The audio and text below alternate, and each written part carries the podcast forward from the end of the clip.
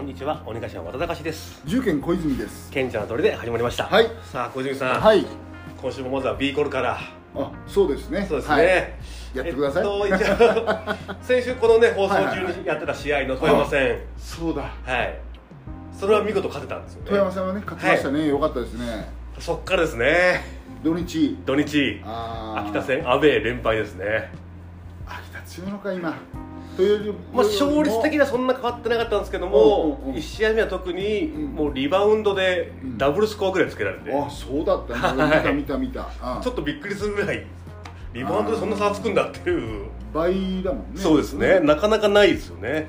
いやあれ245回違ったでしょ？そうですね。ということは相手の方がはい。245回シュートが多いってことですそうですね。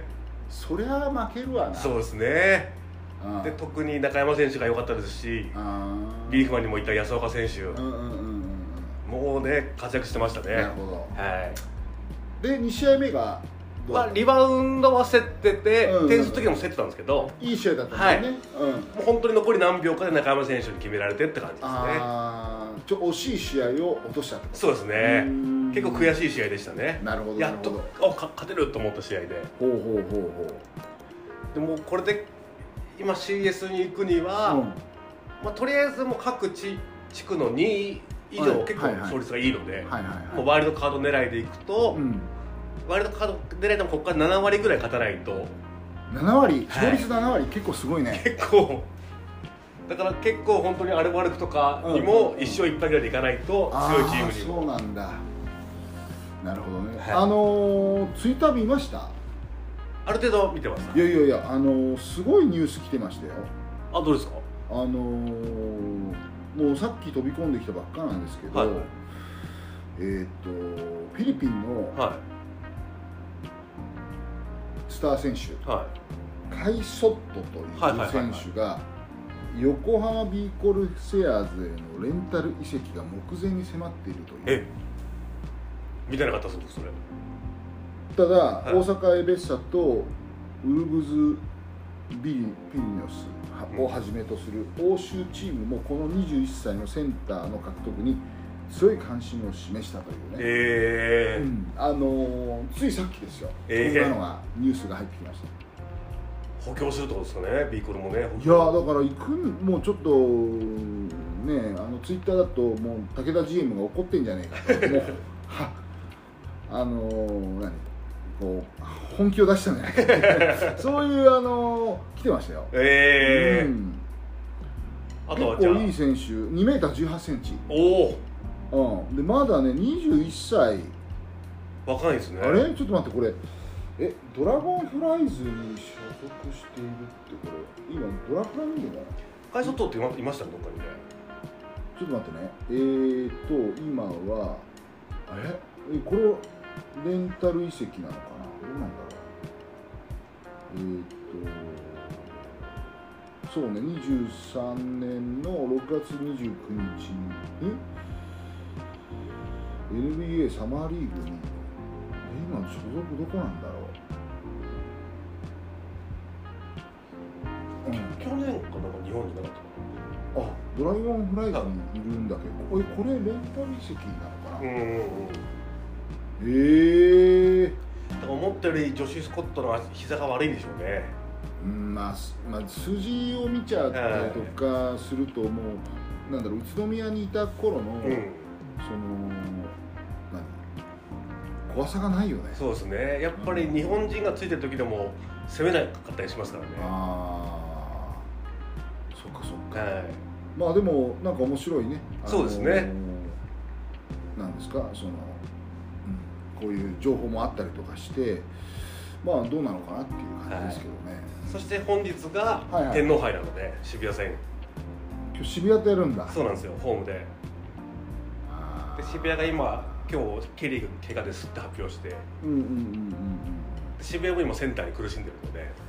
うんなるほど。なんとかここを勝ちたいなと。うんうんうんいう感じですうんでもねさこれさちょっと今調べたんだけど、はい。あの広島で試合出てないのかな？こんななんか大きい選手だったらなんか出てそうな気がするんそうですね。まだ若いからあれなのかな？出てないとかそういうことかな？ちょっと待ってね。今見てみるね、広島。えっと広島だって今順位何どのぐらいだっけか？中。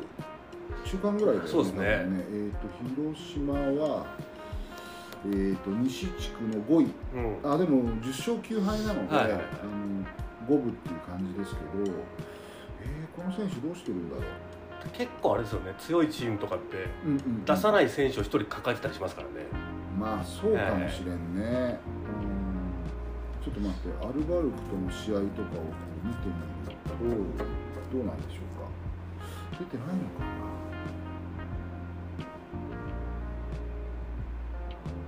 な？あ出てないんだ、うんロスターに入ってないんだね。うんそういうことですね。うん、もし誰か怪我したら入れようとしてた。っとしていたところをまあ交渉をしているということでいいのかな、うん。ぽいですね。うんうんうんうん。なるほど。あ出てないね。えー、そうなんだ。えー、ちょっと待ってちょっと待って。そしたらうん。これは来るかもしれんね。可能性はありますね。えー、そうなんだ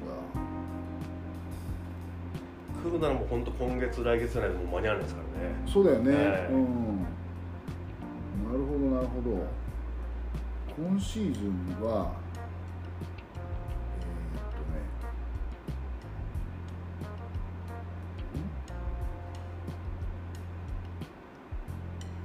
ん。あごめん。今シーズンははい成績だけであれ出てないですかゲームスタッツありませんとかうんやっぱ練習生みたいな扱いで。すよねじゃああそうなんだ。ね、はい、結構いますもんねそういう選手うんうんうんうんうんうん。そっかそっか。まあでもそれだったらねあのー出てもらってね、うん。こっちであのセンターやってくれるそうですね。まだ21歳って若いんだね、はいはい、うん。まあでも身長は？2メーター18って書いてあったけど魅力ですね。登録は2メーター20です、あサビーと思い出せますね。いや面白いかもしれんね。そうですね。ね。走れるかもしれんし若いから、はいはいはいはい。うん。それはでかいですねやっぱね、まあでも、うんあれですねやっぱ負けが込むとねやっぱあのいろいろねはい。あのここが悪いんじゃないかあそこが悪いんじゃないかってなるんだけど、うん。あのね、僕ももうねあのこのピースター歴これ今 7, 目7年目ですか？そうですね。7年目、はい。あのなってだいぶ心に余裕があるから あのあんまりあの騒ぎませんよ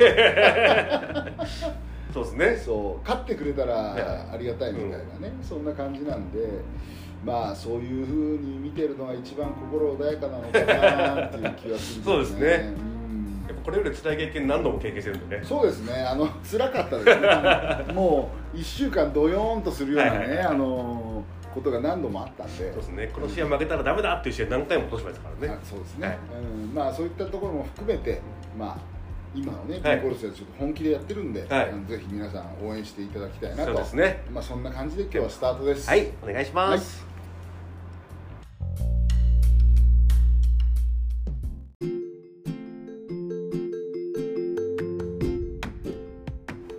さあ小泉さん、はいはい。小泉さんがあのフェイスブックで書かれていた、うん。まあいろいろ大変だっていう話。不動産が。どどどれ？不動産が。ああ、はい。はい、はいはい。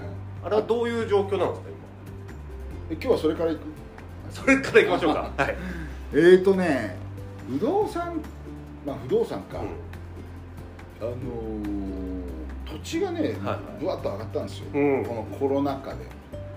逆に上がるもんなんですね。うんなぜか、あのー上がりましたね、へまあ多分コロナの時にこう住宅需要が湧いたんじゃない？あの要はほらあんまり出勤しないか、はいはいはいはい家の中で過ごすとか、あとまあ震災の時もそうだったんですけど、あのそういう危機的状況になると、はい。はい人ってなんか家族のありがたみというか、そういう再認識があって、はいはいはいそっちに方向向かうんですよ、はいで実はあの震災の時もそうだしあとコロナの時もおそらくあの結婚する人の率が上がってるんじゃないあそうですね。それ言ってましたね、うん。はい一人でだと不安だよっていうことで、はいはいはいはいどっちかっていうとそのなんだろうな家族愛っていうか、うん。そっちにねあのいろんなことが向かうみたいで、はいはいで必然的に住宅需要が高まったんですよ、うん。ん不思議な話ですね。不思議不思議。でそれでまあ当然そのいつもよりも家を、あのね、ご所望する方が増えたということで、えー普通にあの土地の価格は上がったうん。普通にね、うん、これは需要と供給のバランスで上がったんです、はいはいはい。でも非常に困ったのがあの需要と供給のバランスがめちゃくちゃ崩れちゃったのが、は建築資材なんですね、でこれ多分なもう本当に去年一昨年ぐらいか去年ぐらいにも言ったかと思うんですけど、あのコロナの時に、うん。えっと要はその資材を運ぶはいコンテナが、うん。あのコンテナ船ねはいはい。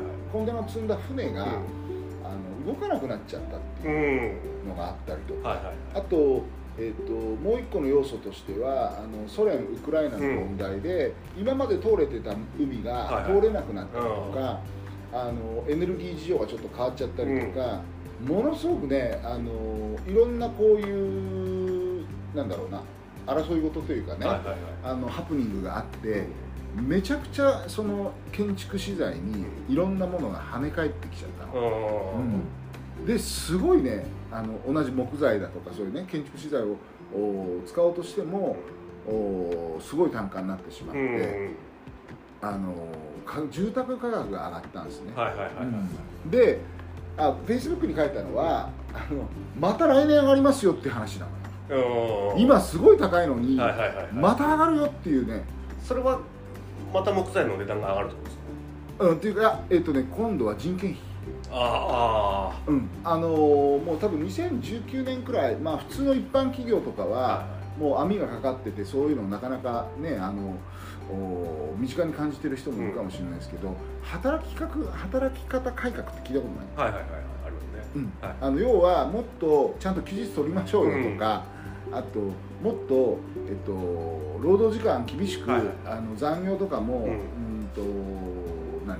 制限なしじゃなくて、はいはい。はいそのこのぐらいのまでに収めましょうよっていうのが、一応今まで経過措置だったんですけど、はい。はい2024年から結構厳罰化というか、うん。あの踏み込んでですね、はいはいあの実施されるようになるんですよ。うんうん確かにこの残業問題は大変ですもんねそうそうそう。だからやっぱりその、えっとブラックなね、うん。勤務状況によってその若い命が絶たれちゃったりだとか、はいまあその過労死とかね、うん。そういう問題もあってもっともっとホワイトな状況でね、はいはい。いろんなことをやっていきましょうって中で、あのー言ってみたらその今まで手がついつかついてなかったね、例えば、うん、物流のトラック業業界、あの人たちはほら長距離トラックとか乗るじゃないですか、で、えーまあ、やればやっただけお金もらえる業界だから、もう休みも取らずこうやってるっていう人もい,、はいはいるっちゃいるんですよ、うん。うん。でそういうのをあのやっぱりきちっとやっていきましょうよ、労働時間ね、それとかあと職人さん。はいはい。うん、現場の職人さんとかも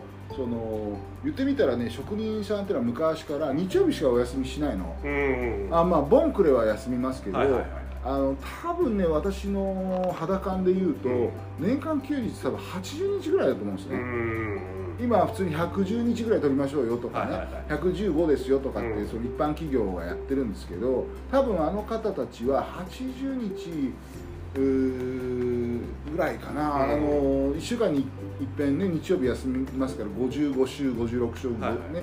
プラスボンクレ正月ですね、うん。そういうのを全部足すとね多分75から80ぐらい、うん。だから普通の方よりも多分年間でね30日ぐらい多く働いてるんですよ、はいはいはいはい。うんだそれをやめましょうと、うん。うん。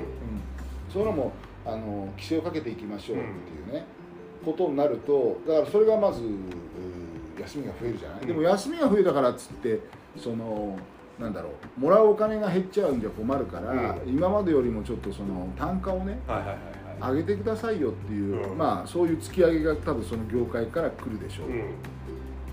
でプラスあのもっと困るのがその企業的にはえっと、単価が上がるから原価が上がりますよね、はいはい。プラスあの今までは6日間働いてくれてたところが5日間しか働かなくなっちゃうんで、はいはい。週休2日に近くなるとね、うん。でそうすると、あのー工期が伸びちゃうんですね、そうですね、うん、だから1頭に対して、まあえっと100日でやってたよと,、とか110日だったとか130日ぐらいになっちゃうんで、その分管理する、ね、あの監督さんも最終的には人数が増えるし、うん。人件費が増えますよね。うん。っていうことで企業側もその元請け側もやっぱりその単あの原価が上がってしまいますよと。うん。いろんなだからもうみんながね少しずつ休みをちゃんと増やすんで、まあその分だけ、えーいろんなところにしわ寄せが来ますねっていうねそういう話なのこれはもうしょうがないですもんね。はいいやでも今でもすごい高いのに、いはいはい。あの来年になったらうん。また上がりますよって言われたらすごい多分困ると思いますよ。相当上がりますもんね家だったんで上がる上がる。で結局今どんな現象がね現場で起きてるかってこれ政府なんか全然わかん分かってないんだけど、はいはいはい。あの普通ね例えば5年収があるじゃないですか、うん。じゃあ5年収が600万円ですよって言ったら、はい。その何倍かのぐらいまでしか借りませんよって、うん。上限が決まってるわけ、はいはいはいうん。だから前よりもその小さくするのか、うん。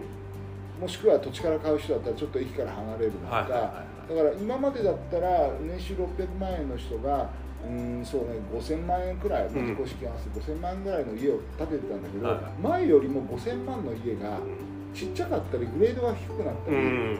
遠方になったりするわけですよ、はいはいはい。今までのものを買おうとすると、今までのつい僕らの認識の5000万の家を買おうとすると多分5500万とかうん5800万してるから、うん。うん。はいはい。でそんな世の中になったからって言って銀行が余計に貸してくれるかっていうと貸してくれなくてね、うん。あの住宅ローンっていうのは今の収入から何パーセントですよってもう上限が決まっちゃってるの、うんそれ以上借りちゃうと生活困るでしょと、はいはいはい。その先返せなくて困りますよっていうところで銀行がリミッターをかけてるんですよ、うん。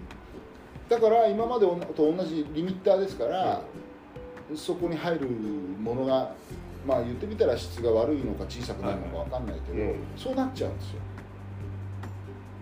いや大変ですねこれね。うん。でねあの一つ僕がこれ現場にいて感じてるのはあの例えばねはい。あの職人さんっているじゃないですか、うん。大工さんとか、はいはい。現場に入る人たち、であの人たちっていうのはどういう人がやってるか分かります？どういう人種というか、どういう人種？うん、僕はあの昔の上司に、はあのその業者の方のね、いろんなうちなんかだと業者が電気だとかガス、水道を、えー基礎はい。大工劣化、うん。まあ、いろいろなそういう作業者がも一つの現場やるのに多分20個ぐらいのうん。業者さんがこう入ってくるわけ、はい。で、えー、とうちなんかだと本当に40社ぐらい業者会って言って、業者うちの現場をやってくれる業者さんたちの集まりがあるんいですよ、うん。で私が若い頃に管理職になった時に業者さん一つとってもねその業者の会合に行くわけね、で当時結構そのヘルメットちゃんとかぶってくれない人とか多くて、うん。荒くれ者。ではい。はいはいそれとかあと現場でそのラジオガンガン流してたりとかして、はいはいはい。そうするとほら自分家近所でさ、うん。ラジオがガンガン流れてたりとかさ、うんあとなんだろうなこうなんかちょっとこう現場でタバコ吸ってたりとか なんかべちゃくちゃ喋ってたりとかするとちょっと怖いじゃない、うんうん、でそういうのをなくしていこうよっていうことで、僕が現場に出る時にその業者会っていう会合をやってたんだけども、うん、ちゃんとやってくれと、あの普通に普通の人たちから見るとなんならちょっとやからっぽいから怖いし、うん接種さんも挨拶しに行きづらいからって言ってね、こう網をかけようと思ったんだけど、はいはい。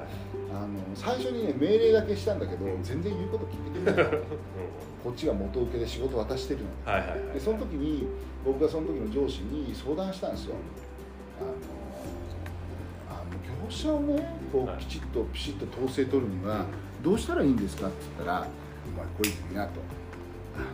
もともと業者さんってこ今ここに戻るんですけど、はい。どういう人種だか分かってんのかって聞かれたのえどど人種ってどういうことですか?」はい。って言ったら業者さんっていうのはもともと学校とかの枠にからはみ出ちゃううん。ちょっとやんちゃな感じで、はいはいはい。わかる若い時、はいはい。学校のルールとか規則とかそういうのが一番嫌いで、はみ出ちゃってる人なんだって、はいはいはい。元のスタートはね、はいはい。でその後やっぱりちゃんと生きていかなくちゃいけないなって言って、腕に、うんあのこう手に職をつけて、はいはい。その自分のプライドとプロでそれなりにやってる人たちなんだと、だから元々の根っこから言うとあんまりルールを守りたくない人たちなんだよと、言えば言うほどってことですよね。そう。だから別の方法で業者さんにそれを守ってもらうような、こうひとひねりしたね、うん。あのーお願いをしていかないと、絶対統率取れないよ、うん。お前みたいに上からドーンっつってうちが元請けなんだからうちの言うこと聞けなんてやっても、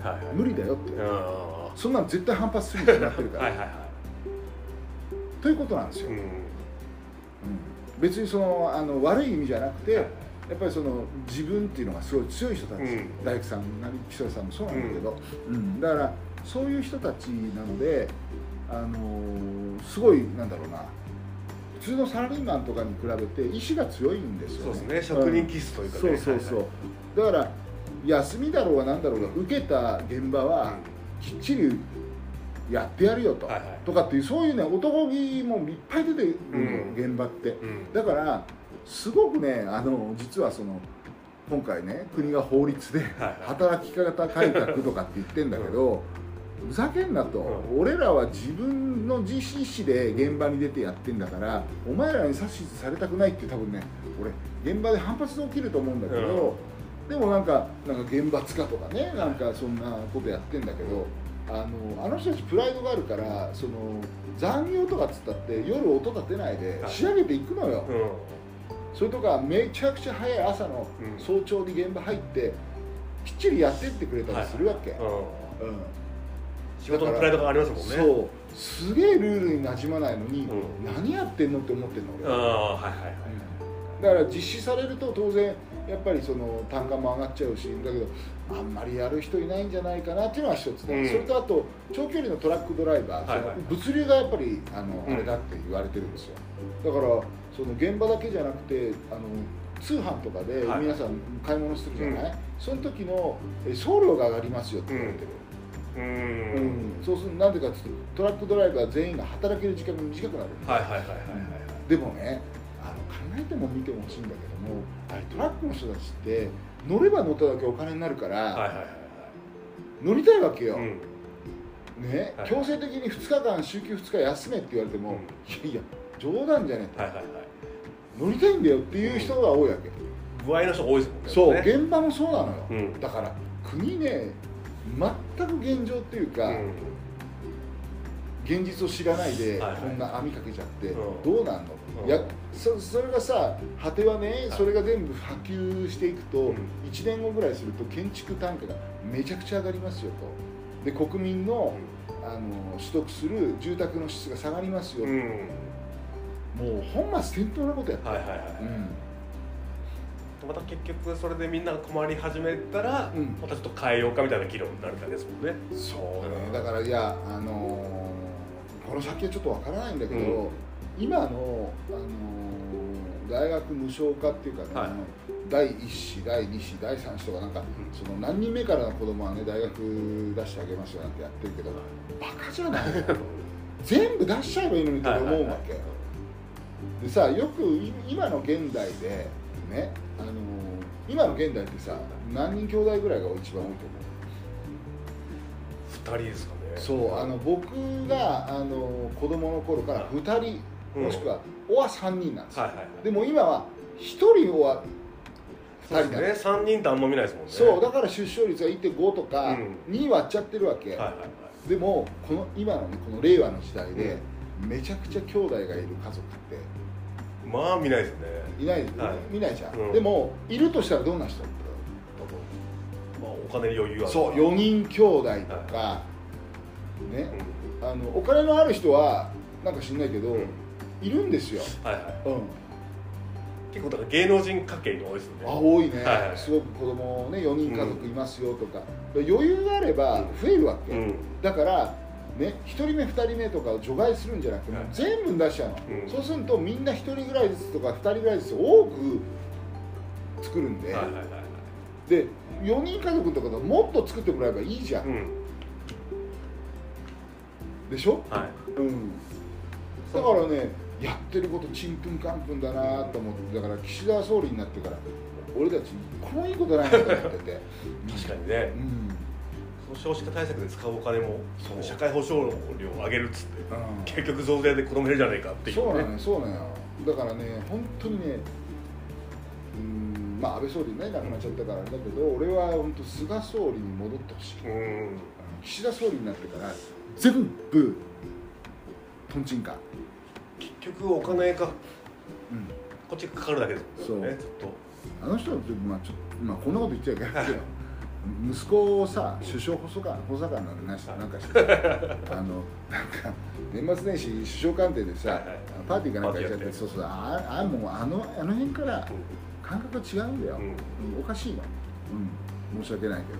菅総理もあれですもんね。コロナさえなければ。そうなの全然ね。そうそうそうそう、はいはい。そう。だからちょっとねあの少し時代巻き戻してもらって、やってもらいたいなっていうのはありますね、確かにこれでうん、だって言ってましたけど家買うなら早めがいいぞ。あだからもう来年の夏ぐらいはその単価が反映完全に反映されてくるから、うん。もうこの春ぐらいで着工した方がいいんですよ、うん。夏ぐらいにもう完成した方がいい、ああ、うん。じゃないともうどんどん上がっちゃうもうワンランク上がりますね。だうん。から今本当にこのポッドキャスト聞いてる人であのまあねそんなたくさんいないかもしれないけど、別にうちじゃなくてもいいんで、家買おうかなとか家建てようかなと思ってる人は一日も早く動いた方がいい、うーん。うん、間違いなく1割以上上がるから。家の1割って相当ですもんねいや高いよ、うん。だって5000万だったら5500万になっちゃうわけでしょ、3000万でも3300万だから そう考えたらね。そう。早めに動かないと。いや動いた方がいいですね、であともう一つはあのうちなんかもアパート事業やってるんで、こうアパートも深刻です。アパートはあの工期が長いんで、うん。今からやっても夏以降とか夏超えちゃうんですよ。秋とか。ああはいはいはいはい。もう必ずかぶんのこのこと。で業者もやっぱり自分たちのことを守んなくちゃいけないから、その単価でやるからうん。このぐらい上がるだろうなっていう単価でやるから、そうするとね、あのーそういう投資物件とかやってる人だと利回りがすごい下がっちゃうんで、うん。やる価値がないですよとうん。いうような、あのー議論もあるわけ、はいはいはいはいはいなんなら今から45年ぐらい前に、あの建築したアパートの方がはい。手手頃なリースな分がうん。新築がちょっと人気が出なくなっちゃうというかねうん。今から建てるのはちょっと厳しいかなと。ええ。って思ってますね、はいだから本当は去年ぐらいに建てておくのが一番良かったんだと思うんだけど、うん。あのまあ、来年になるとあのもう全然景色が違うんで、うん。あのき厳しいですね、ええっていうのをフェイスブックで僕書いてはいはいはいはい。いや結構な問題ですもんね。家買おうとしてる人には問ね題だね、本当にあのでも本当はさ昔はさあの家ってね買うじゃないですか、は家買うとあと何が必要です？家買ううん。と家具とか。そう家具がまず買うよね、はい。あとは？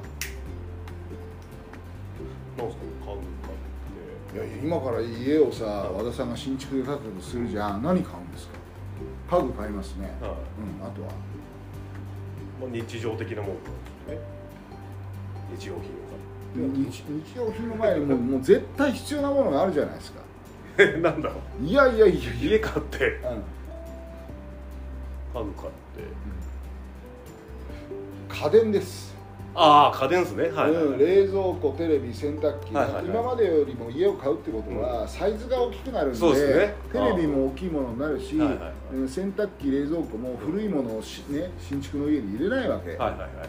まあ、ここそうですね。はいはいはい。だから全部なるわけ、うん。はい、あとカーテン照明器具、うん。そういうのなるでしょ、はい。そうするとね家っていうのは家だけの業界だけじゃなくて、うん。結構な業界をはいはいはいはい牽引してたの。だから家がたくさん建つと、うん。他もすごいそういうねそうですね全部売れるそうね潤いがあったのでだから家っていうのは昔から国策だったんですよ、うん。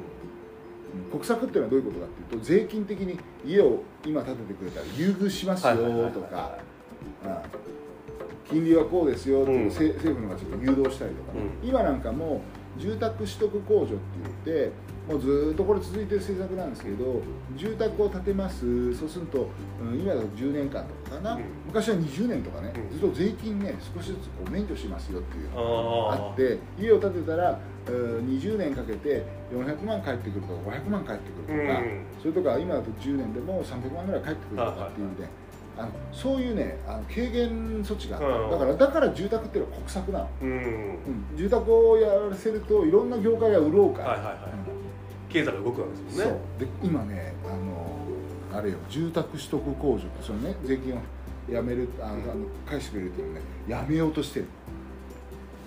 めちゃくちゃとんちんかんじゃない？いろんな経済が止まっちゃいますね。頭悪いんですか？ってこう。ん。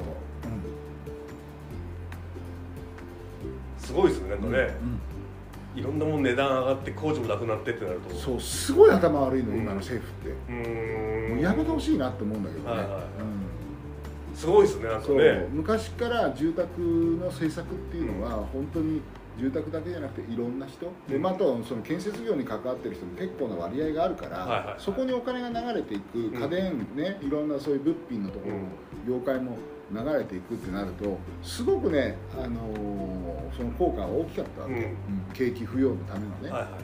それをやらないあー。その工事なくなるのはすごいですね。とね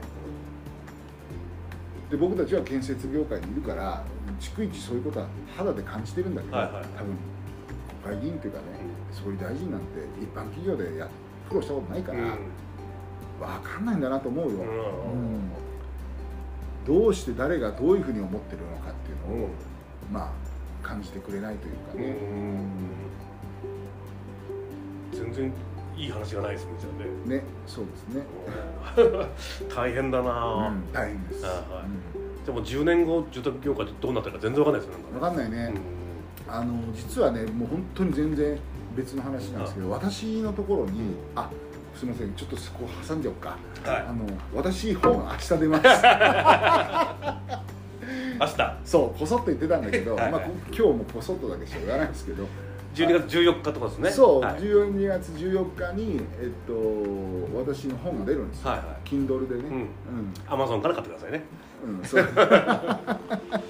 なんですけど、あの別にね私がすごいわけじゃなくてあの私はもうずーっとその住宅業界の中で、あのありがたいことにあのご契約をいただけるお客さんが積み重なっているので、はいはい。その住宅業界でも生きていけてたし、まあ、辞めちゃうやついっぱいいたんで、ねはいはいはい住宅ってあの厳しい世界で,、ずーっとやっていく中でその延長線上で、うん。その株式会社重建もやって、はいもう13年やってるわけなんです。でありがたいことに今年もたくさんの受注をいただいて、まあ、何億っていう工事をやってるんですけど、あの中にはそのきっかけをつかめずさっき言ったようにほら逆風ばっかりだから、はいはいはい。値段は高くなるしさ、うん。ね、お客さんなかなか今度減っていくしうんみたいな、逆風ばっかなんであの潰れてっちゃうとか撤退する業者さんもいるのよ、まあそういうこともあって私日本が書きませんかってういうん。依頼もあったし、うん。あと実は今度ねとある会社の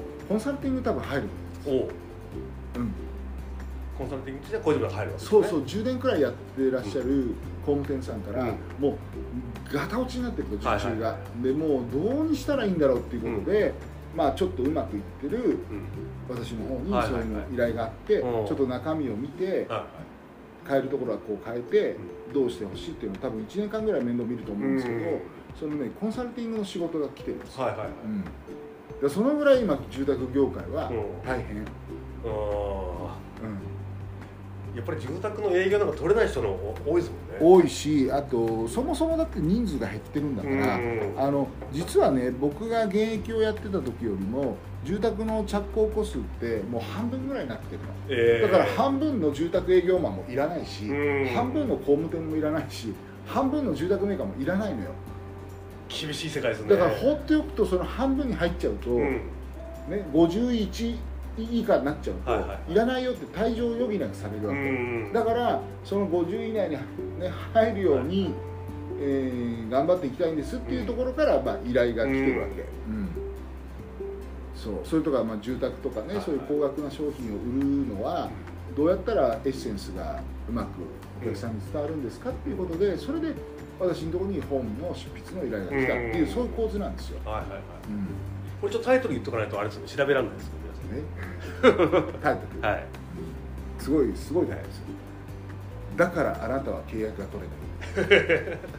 刺さるやつですね。ちょっとねちょっとあの 上から言っちゃいましたけどそう。もう一回見ましょうか、はい。だからあなたは契約が取れないって今悩んでる人はグサッときますもんね。まあね、だからあの、まあ、あの高額な人が高額な商品を扱って、まあ、はい。我々住宅とかさ、うん。それとかうん。なんだろう生命保険とか、うん。まあ、あれも何千万っていう高額なんですよね、はいはいはいあと車とか,、車とかそうね。の人生で何度となく買い直しをしないような高額なものを売るためには、やっぱりこのぐらい営業ってやらないとダメよっていう、そういうことを詰め込んだ、はいはいはいあの本になってます。うんうん。不動産業界だけじゃなくってことですもんね。あそうそうそうそう、もう結局あでもね本当面白いのが、住宅業界いた子って、はいはい。あの保険業界行っても活躍するのよ、やっぱそのコツというかあるんですそうねそうそう。あの何千万円っていうのも売ってたから、はいはいうんで不動産業界に行っても活躍するの。もともと住宅だったのが行くの。よ、はいはいはいはい。うんそれとかあと保険の会社とか行ったりとか、あの別の業界行ってもね、うん。あの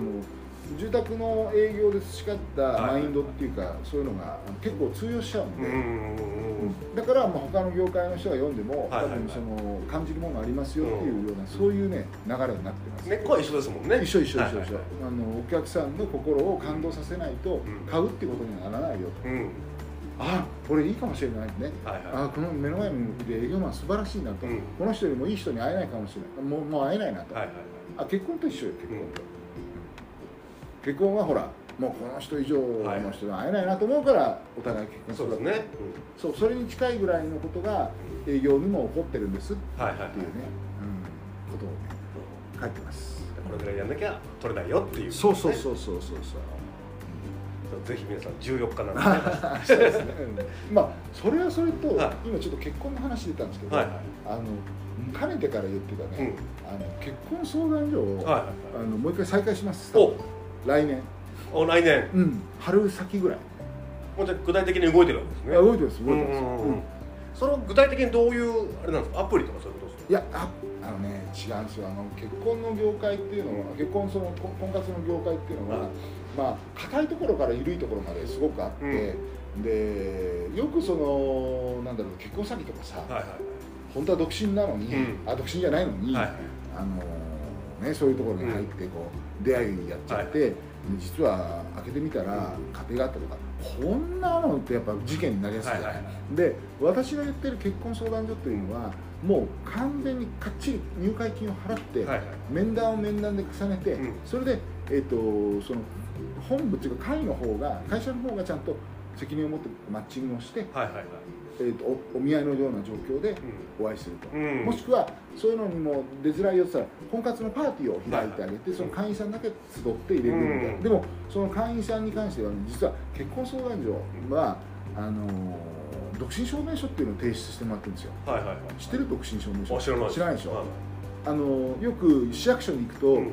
あのーなんか各机があるじゃないですか、はいはいはい。あのこうボールペンが書いてある、はいはい。あそこに住民票がこう緑かなんかあって、印鑑証明はなんか黄色かなんか、はいはいはいありますね。なんか転居届とかね。そうそうそう、はいはい転居届がなんか赤文字とか、はいはいこれあるじゃないですか、ありますあそこに並んでないんですよ。ああああ独身証明書で発行してくださいって。その名前自体初めて聞きました。そうでしょ、はい。だからそれは窓口行ってすいません。あの独身証明書が発行してほしいんですけどっていうと、うん。出してくれる初めてそういう紙なんですよ、ええうん。あるんですね。あるんですあるんです。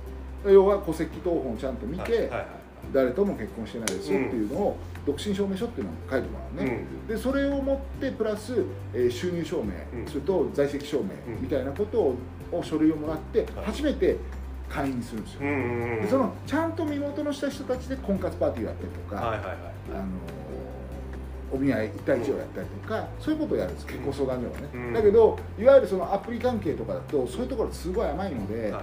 婚活パーティーやっても、うん違う人が紛れ込んでたりとか、桜がねそうそうそうはいそういうのもあるし、はいはい。だからあの本当に真剣にやるんだったら、うん。あのまあ、かねてよりも、ね、そのこ結婚相談所の方がいいですよっていうのは僕は思ってるんだけど、はいはいはい。それをねちょっとやろうかなとおお、うん。もうじゃあ結構いろいろ動いてるんですね。動いてますね、うん。で昔もともと僕らが加盟していたその大手とあの10年くらいもうちゃ経っちゃってるんで、はい。結構業界のねあの勢力図もちょっと変わってて、うん。ちょっと違うももともと入ったところと違うところにもう一回加盟をし直して、うちでやろうかなと思っています、うん。でそこがね全国でもう8万人を超える会員さん、すごいですね、うん。う。んうん、8万人。8万人。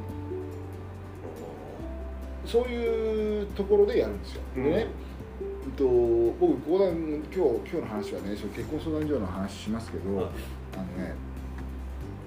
自由恋愛で、ね、恋愛結婚がいいよっていうさ、はねあのこう流れが来てたんだけど、はいはいはい。あの結婚相談所をね調べれば調べるほどねいや結婚相談所の方がいいんじゃないかって 思ったりするの。まあちゃんと分かりますね。相手の年収とかねそう。最初に。あのね自由自由恋愛だと和田さんさ最初にこう付き合おうかなと思った時、はい。どっから入る？本当最初顔ですかね。そうだね、はい。容姿だよね、う顔とか、まあ、身長、ねうん。体重その容姿っていうかはい。こういう人だなっていうのから入るじゃない、うん。でその後は？そこから性格ですよあねそうだよね、はい。性格じゃない？うん。あの話してて楽しいとか、はいはでその後どうどういうところをすり合わせていく、まあ本当結婚となるとお互いのこのうん。価値観とかですよね。おそう金の価値ね観そうね。お金どこに使おうかないとかこういうね。であとそれその以外は？あとなんですかね。いろいろあるのよ。その後ね家族の問題があって。ああそうですね、う結婚となると。ん、そう後通りなのとかさ、うん。それとかあとあれもあるじゃない。うんと仕事をね結婚した後続けたいの。とはいかさはいはいはいはい。それとか、あのー都心の方に住みたいのそれとも田舎の方に住みたいのとか、うん。もういろいろねこうあるわけですよ、その付き合って最初はほらお顔と容姿と性格から来るんだけど、付き合っていく中でだから2年か3年ぐらい付き合って、はいはいはいあこの人だったらいいかなって思って結婚するじゃん。そうですね、だよね、はい。うん、でもね結婚相談所のマッチングってあのマッチングアプリなんかもうあの非じゃないぐらい、はいはい。すごいね条件とか自うんうん分のいろんなことを書き出すの、はいはいはいはいはい。うん。相手は長男がいいとかね。そうそうそう、はいそれ田舎がどこだよとか、はいはい。うん将来住むんだとこうだよとか、うん。いろんなことを書き出して、うん。それをね8割とか85%、うんほぼほぼシンクロする人を合わせる。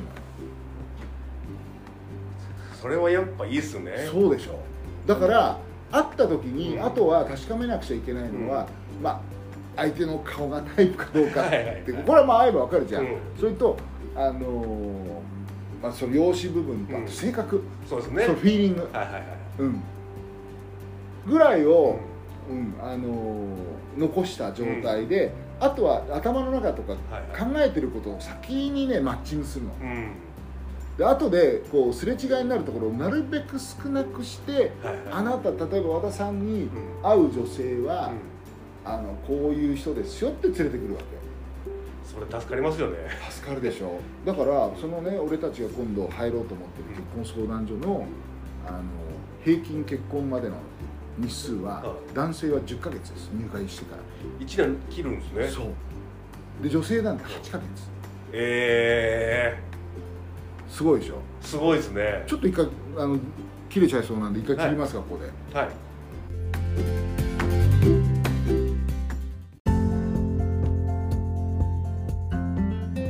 はい続けて、はい。続けて。女性が8ヶ月でそ平均的に。うそうそうそうだからさっき言ったように、はいはい。普通にお付き合いすると、うまあ23年付き合った方がいいかなとか、ね。なんならぞ同棲同棲した方がいいかなとかっていうので、合う合わないをはいはいはい。やるじゃない、うん。の時間がだからそれがないんですよ、うん。ほぼほぼ、そのやっぱ付き合っちゃううん、期間が長いと逆に聞きづらいとかありますもんね。そうそうそうそう、はいはいはいそういうのもあるじゃん、うん。でまあしょうがないかな。これはまあ許せるかなとかこう含お互いが含みを持って、はいはいはいでまあ好きな人が同士だから結婚するんだけど実はねまあ和田さんもね離婚されてるんでよくわかると思うんですけど、結婚するとん。その今まで含みを持ってたところをはい。もう一回ぶつけ合うことが出てきちゃったりするわけ、うん家族の問題とか、はいはいはい。お金の使い方とか、いや付き合ってた時はさああだったけどさ結婚したら違うじゃないっていう。はいお金の問題とかね、はいはい付き合ってる時はそんなに気にしなかったけど、うん。うん結婚となったらあなたの実家のことってちょっとあれじゃないとか、はいはいはいはい。よくあるものあるんでしょ、はいはい。だから実は付き合ってる時も付き合わせっていうかそのね、うん。あのいろいろな問題をそれぞれがこう向き合ってはいはいはい。解消したようにも見えて、うん。それで結婚にこぎつけてるんですけど、うん。いざ結婚になるともっと明けっぴろげになって、はいはいはいはい。その付き合わせ問題うん。をかなりシビアにやらないといけないんですよ、はいはいはいはい。でそれがうまくいかない人ってやっぱ離婚になっちゃうじゃない、うん。残念ながら、はいはいはい。っていう話をしてたら僕はこれをねあのうちの社員にも説明したんだけど、あれ？と。自由恋愛で結婚するよりも、うん。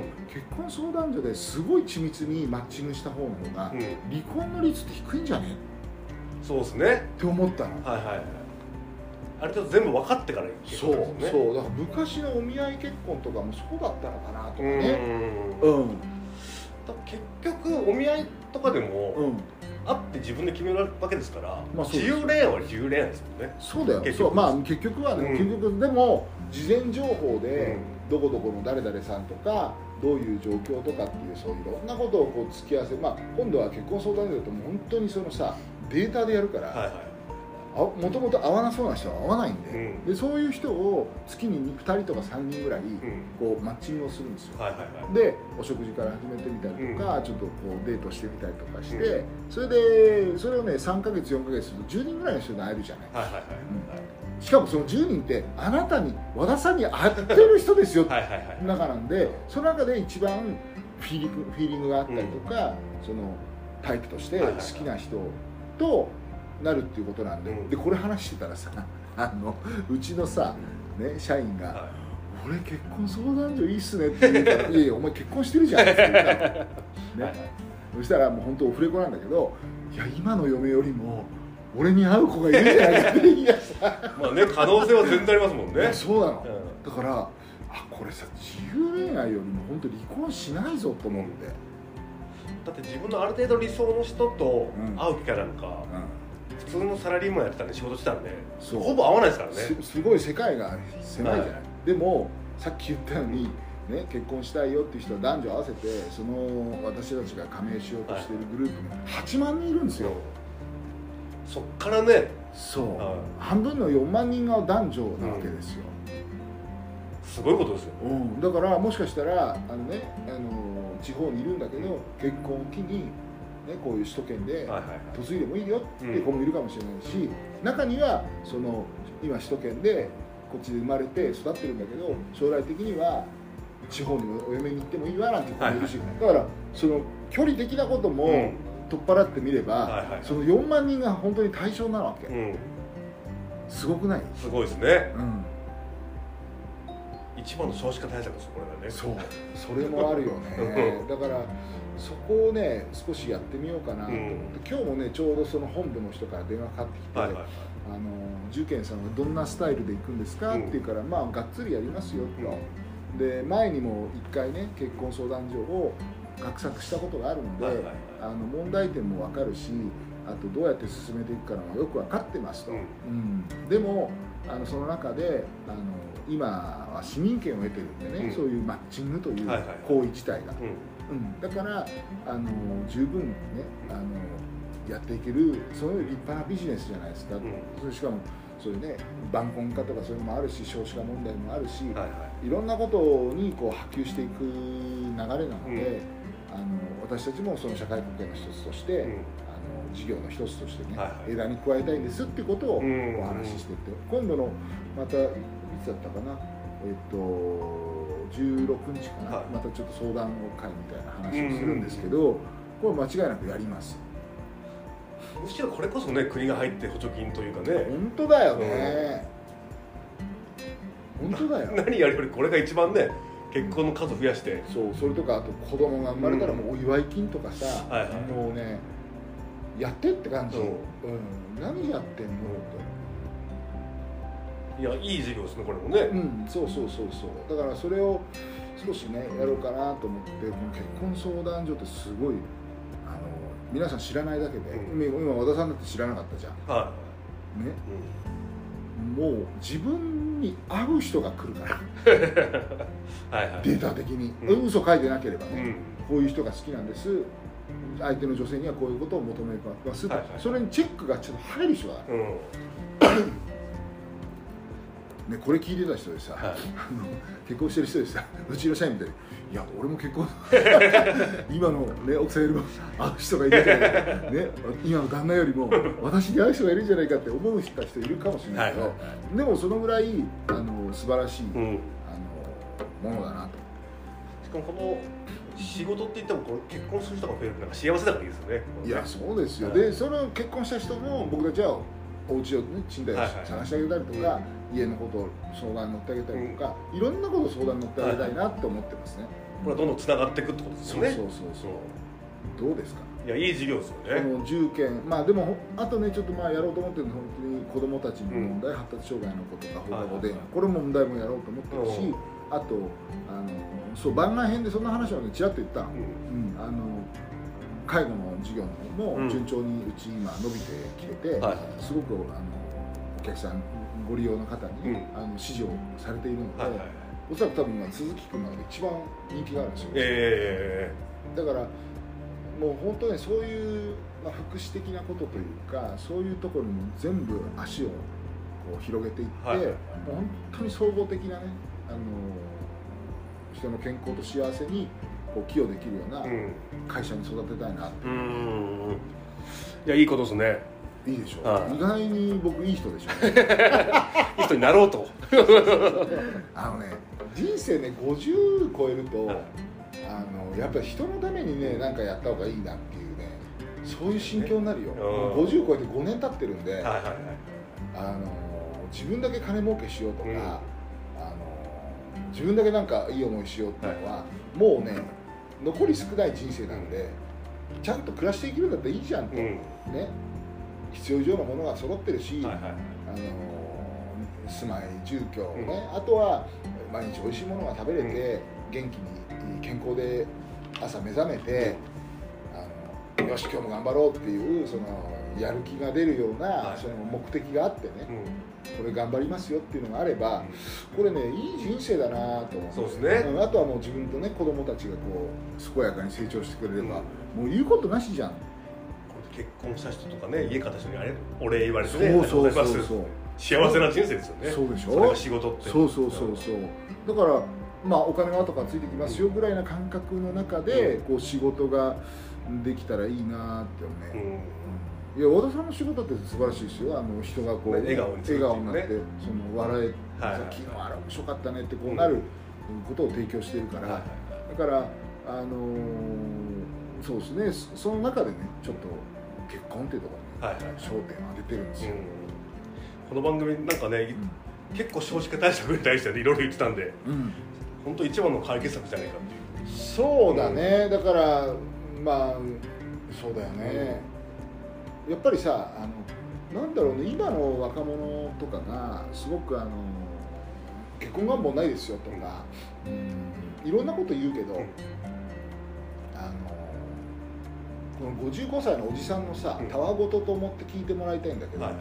あと残り人ねあと何年っていう何十年じゃなうん。じゃなくて何年とか十何年って思った時に、これね一人だったらねめちゃくちゃ寂しいなって思うね。そうですね。うん特に小泉さんもそうだし僕も一回ねうん。顔面まで1年間あ休んだりそうそうそう病気になった時一が人辛いなと思いますもんね。一番辛い。横に誰かいてよかったなっていう本ね当本また元気なうちはいいですけどね20代30代で。そうそう。だから一人で完結するんだったら全然いいしあと病気になって親が来てくれるとか、はいそういうんだったらまだいいんだけどいや僕なんかもうもう両親亡くなっちゃってるしね、頼れるのって言ったら本当に遠方に住んでるさはいはい。妹だとかうん。で子供たちはまだ頼りにならないし、どうなの？って言った時にやっぱねあ片割れにいるパートナーの存在ってやっぱすごいそうですね。大事なんですよ、だからね、あのーまあ、そういうのはねあの震災の時とかコロナの時とか、もう一回みんな見つめ直してると思うんだけど、はいあのぜひねその家族愛というかね、あの結婚願望とか、はいいうはいはい。うん。まあ、結婚までしなかったとしてもパートナーというかね、そういうのがいた方がいいですよっていうのはねこのおじさんの意見としてはねそうですね。ありますね。はい。うん最近も20代の男の子が話しててうん結婚なんか全然いいですよって話してたけど。あ言ってた、はい。いついつまでも元気じゃないから、うん。歳の時にさ30歳になってちょっと体が微妙だなとか、うん。40歳になった時のこの疲れとかってはいはいはい。想像できなかった想像できなかったですね。俺は絶対元気のはずとか思いながら 20代を過ごしてたんだけど、もうみんなやっぱりさ普通に白髪が出るし ねちょっとメタボになっていくし、うん。あの健康診断すると、はいはい。昔は全然引っかかんなかったとか、うん。ちょっと引っかかったりとか気をつけてくださいねとか、はいはいはい。ご飯食べる量気をつけたりとか、うん。いろいろ出てくるわけ。これね本当にあのスポーツやってたじ自分自身でもそれを体験してるから、はいはいはいあの本当に伝えたいよね、うん。今言っても分かんないかもしれないけど、はいはいはい。こればっかりはね。うんそう。うんだからあのそんな中でもこうね人と人とがこうはいはい。マッチングできるのをねうん頑張っていきたいなと。またしかもちょ今一番いい時期じゃないですかね。このコロナ禍でみんな結婚したいっていうのもあるし、そうですね。マッチングアプリもねそう。市民権得てるし、うん。ただマッチングアプリは怖い、うん、もういろんな犯罪ありますからね。本当にあの誰もチェックしてないから、うん。あのみんなアプリに入力して、はいはい。あの性善説でやってるでしょ、うん誰も嘘つくはず、はいはいはい。嘘つく人いるんで、悪いやつが。いっぱいいますからね。そう。でそんなのに時間取られたらもったいないんで、だったら、うん、と多分僕らがやろうとしてるところで入会金10万円ぐらい払わなくちゃいけないんだけど、で毎月何千円とかっていう感じなんだけどね。もう10万円のもう一生に一度のことはケチらなくて10万円払った方がいい、うん。うん、そうすれば確かな情報しか来ないんだから、逆に信用ありますもんね。あそうそうそうそう。こいつガチだなって思いますもんね、うん、そうだからそまあ恋人が欲しいからマッチングアプリっていうのもあるのかもしれないけど、いや本当に将来的なことをね、はい。考えるんだったらあのうちでもなくてもいいんだけど、うんちゃんとしたあのきちっと根拠のある結婚相談所に行った方がはいはいかなと思うよね。全然結婚願望ない人とね毎回23万使ってデートするよりはね、うんうん10万ポンと払った方が。そうなのよ、はい。だからうんそうあマッチングアプリでせっかく会ってもさ実は俺そんな結婚願望ないんだよね。はいはい。彼女が欲しかったんだって言われたら困っちゃうじゃん。本当は年収全然ないんだよねとかね。ああそうだよね。そう実はね開けてめくってみたらそんなに練習がないっていうね。はいはいはい。全然ありますからね。あるから、う。んうん、でも我々の方はちゃんとそれはもうきちきちっと根拠がある人しか入れないっていう状況なので、そう、まあ、10万円なかったらね親御さんに頼んで、あの一緒に一度のことだから、はいはい。そこはケチる部分じゃないんで、うん。やってもらえれば、はい。そしたらあれですよこのランドマークのあそこの打ち合わせ室さんとじゃないですか、はいはい。あそこをちゃんとカップルが座れるようなコーナーにしようと思ってるわけ、うんちゃんと隠して、はいはい。二人きりでこう最初のは初面談ができるような形のコーナーを作ろうかなと思って、うん。ランドマークで、まあ、待ち合わせをしてもらっていいっすねこんなデートスポットを。そう。それそしたらいっぱい行くとこあるじゃんカフェもあったりとかさ。目の前に観覧車ありますからね。そうあるし、はいはい。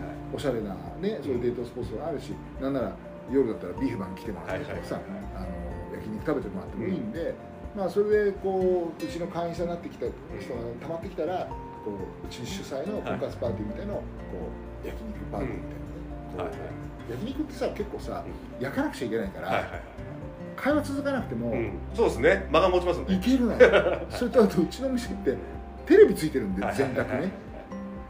意外にあの間間が持つんですよ。そうですね。そう。完全個室だし。そう。初見のねあの出会いの場としてはすげえいい環境ができてるんで、だからそういう流れでさもう全部つながるじゃん、うん。うん、うちなんかだと、はいはいはいうん、だからみなとみらいでデートするもいいし、ううん。んとね観覧車乗るもいいし、はいはい。うんこれ聞いてる独身の方はねちょっと続報を待ってもらって。いやでも独身の人聞いてないと思うんでね。40代50代はそうそう。だから息子さんとかはい娘さんとかよ、と逆に40代50代でうん、結婚してない人にもガチで聞いてますからね。でもねそうあのねこれちょっと言っとかなくちゃいけないんだけど、結婚相談所ってうん。若者だけのものじゃないの、はいはいはい。実は私はほら前に、うん。あのやっぱり大手の加盟店だったことがあるんですよ、10年前に、はいはいでその時には全部会員データが全部見れるんですよ、うんどんな人が入ってるかなと、でうちが会員が入ってきたらどの人とマッチングさせようかってってこう、データを引っ張り出す意味で、はい全会員が当時も見れたんですね。ですごい、まあ、普通に結婚的齢期の方々のとかは山になってたけど、うん。もう一つの山はあの50代同士とかのはい再婚、うんうんうんもう子供たちが全部独立してしまって、うん。例えば奥様の方は女性の方はあまあ離婚してたりとか、うであと奥様とこう死別されてる男性が最後にあと何この10年20年を一緒に共にするパートナーを見つけるっていう、うん。この成婚率が結構高いの。でもみんな寂しくなりますもんね。そう。だから普通に一般的にさ生きててもさ、うん。出会いってないじゃない、もう特に40代50代だとね。ない。コンパなんかもういけないですし。ないしないしそれででしかも出会いがない中でたまたま出会った人が本当にそんな会うわけないっていうこともあるわけさ。相当な奇跡がないとね。そうそれをもう全国にこうはい。張り巡らされた中でいや40代あ50代ぐらいの男性がいいですと、はい。でこちらも、ね、40代ぐらいの人でもうお子さんの手がかからないような人と、ね、あのパートナーいないからってこういうさ状況でさ、はいはいお互いが会うわけさ、うん。うんいや大事ですよねこれはね。でしょう、はい。でね、まあ、その時にね、まあ、余談だけどその時に余談あの困るのがお互いのね子供たちが、はい。あの財産どうするんですかって話。ああもっとリアルな話ですね。そうリアルなでこれどういうどういうことどうするかっていうと両方とももうあの生前のうん。あの遺言書書いちゃう。あ相手にこれあげない同士に全部子供に残しますと、はいはいはい。だからあのもう全然うん。2人ともフリーなんですっていう状況うで、ねこれ結婚させるそこでやったら揉めないですもんねそう。ね。そう。あそれはいいアイデアですそう。ねだからそういうことが全部ノウハウとしてね結婚相談所はあるので、うん。あのできますよと、ううん。んだからね一応ね第1号アドバイザー僕がやろうと思ってます、はいは今回の事業は、いうん。である程度く組数というかねい。会員さんが増えてきたらあの新たにその何やってくれる方をうん。こう募集というか補充をしていってやろうと思ってるんですけど、そのね結婚離婚のプロの私が そうですね。そう。やろうかなと思ってて、うん、まあ55年生きてる来てるからその若者のことも分かるし、はいはい。30代40代の苦悩も分かるし、ね、50歳にななななりそうになった時のいろいろなその家庭の事情とかさ、そういうのもあの予測としてねうん。お話ししてあげることができるんで、はいはいはいはい。40代の時はこういうことがあるよ、うん。夫婦でね。50代になってくるとこういうこともまた出てくるよっていうのを、こうそういうのをね話ししながらね、うん。アドバイスできるかなと。小泉さん忙しすぎないですか？いや あのコンサルもやってとか。まあねそう。だから住宅の方も今ちょっとお客さんをね、はい。直接僕あのお会いさせてもらってるのが、あの毎月やっぱ3組ぐらいいるんですよ、はい。23組いるんですよ、うん。まあ、それはもうピンポイントに出てっていくんですよ、うん。であと住宅のさっきのコンサルが一つ、それとあの今度はその、えっと、結婚相談所の方の、はい。一応窓口をねやろうかなと思ってるんで、うん。結構忙しいです、ですよね。うん、でももう一回ねその忙しい人生を送ってみようかなと思って、う。ん、ここのあと 10, 10年ぐらいを、はいはいはい結構自分がやりきったよっていうところまでうん。やろうかなと思ってるのがうん。今の心境なんですよ、あうあ若いですね。んねまあ、そうするとほら少しずつこう自分の中でも活気が出てくるし。そうですね。やそう。逆に若くなってきますね。うん若くいられるかもしれないから、ちょっと頑張ろうかなと。だからこのポッドキャストも頑張りますよ、はい。お願いします。本当にね。ということではい。あのいや今頃あれですか？あのあれやってんのかな？天皇杯ね。そうですね。はい。ちょっと家帰ってゆっくり見ますちょっ家帰ってみますちょっと今速報見ます？ちょっと。とそうですね。ほんとね確かねさっきちらっと見てたんですけど。ちょうど今肉ぐらいですかね。ああそうなんだ。ええ肉終わったぐらいかあ本当？ええ第99回なんだ。違うそうだねそうだね。試合映像を見るならこちらって出てますよ。ライブ。いやービーコルサーズ頑張ってほしいね。頑張ってほしいですね。ね。そんな各選手調子悪いわけじゃないんですよね。あれライブはこっちのとこではないのか。天皇杯はバスケットライブやってないのかな。そっかいやあの JBA の方のねやつはい見たんだけど、あバスケットライブやってるのか。あそうなの？多分。えー、じゃあちょっといいじゃないですか。このねあのそこだけあのおやってますよ。そこだけちょっと、はいあの切り取って、ん。今日のフフィナーレとしたいなと思いますけど、ちょっと待ってくださいね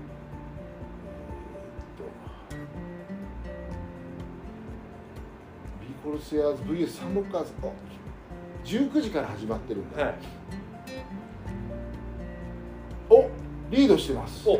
32対29今肉ぐらいですか？肉終わりですえー肉にあと肉があと、えー、1分27秒。お。お。いいね。ですね。このロースコアの時はいい試合なのでバスケットカウント